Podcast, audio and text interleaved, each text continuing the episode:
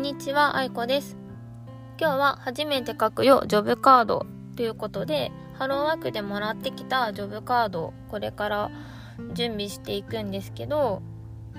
その様子をちょっと分けながら配信してみようかなと思います。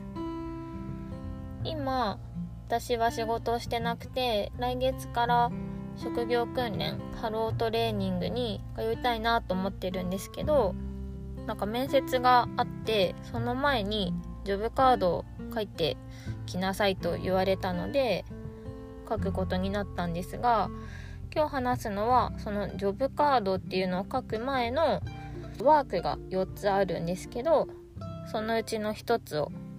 話していきたいと思います。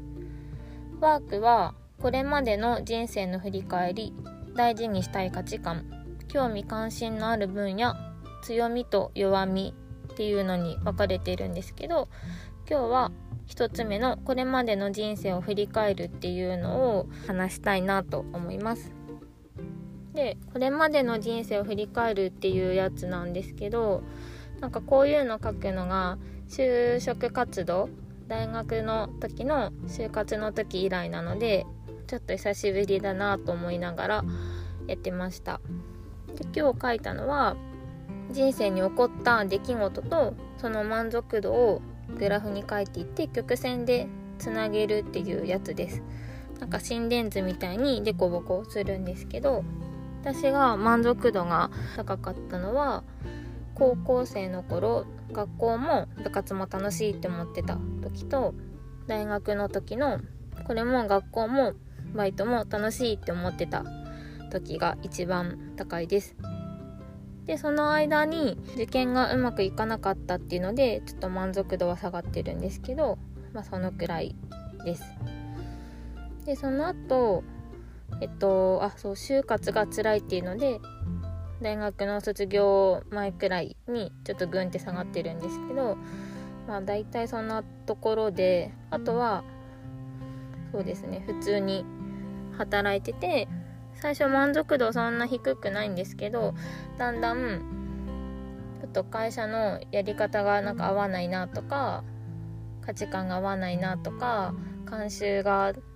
なんか受け入れられないものがあるなっていうのとかで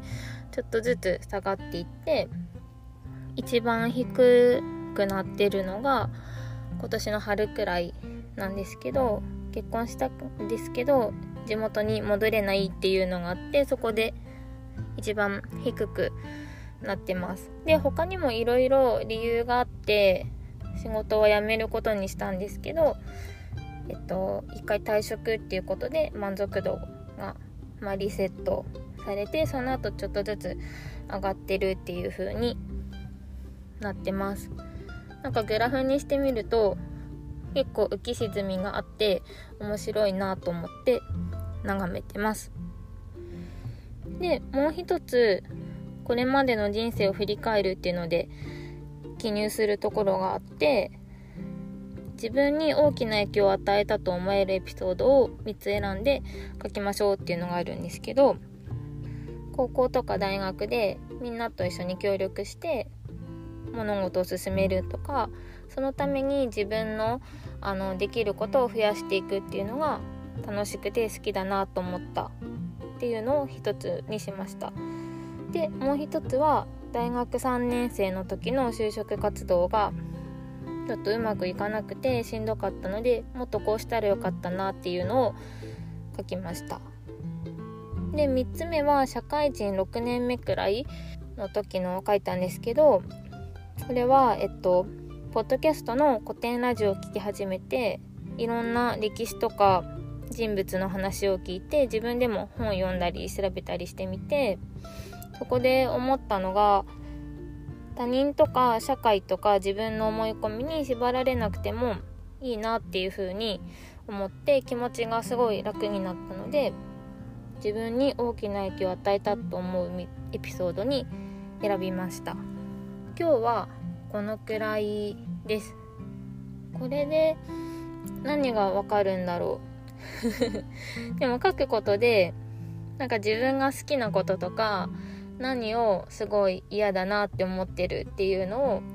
文章にできてあそうだなっていう風に自分でもう一回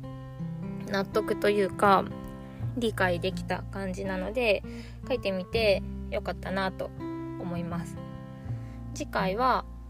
えっとジョブカードの準備2番の大事にしたい価値観を理解するっていうのを話します。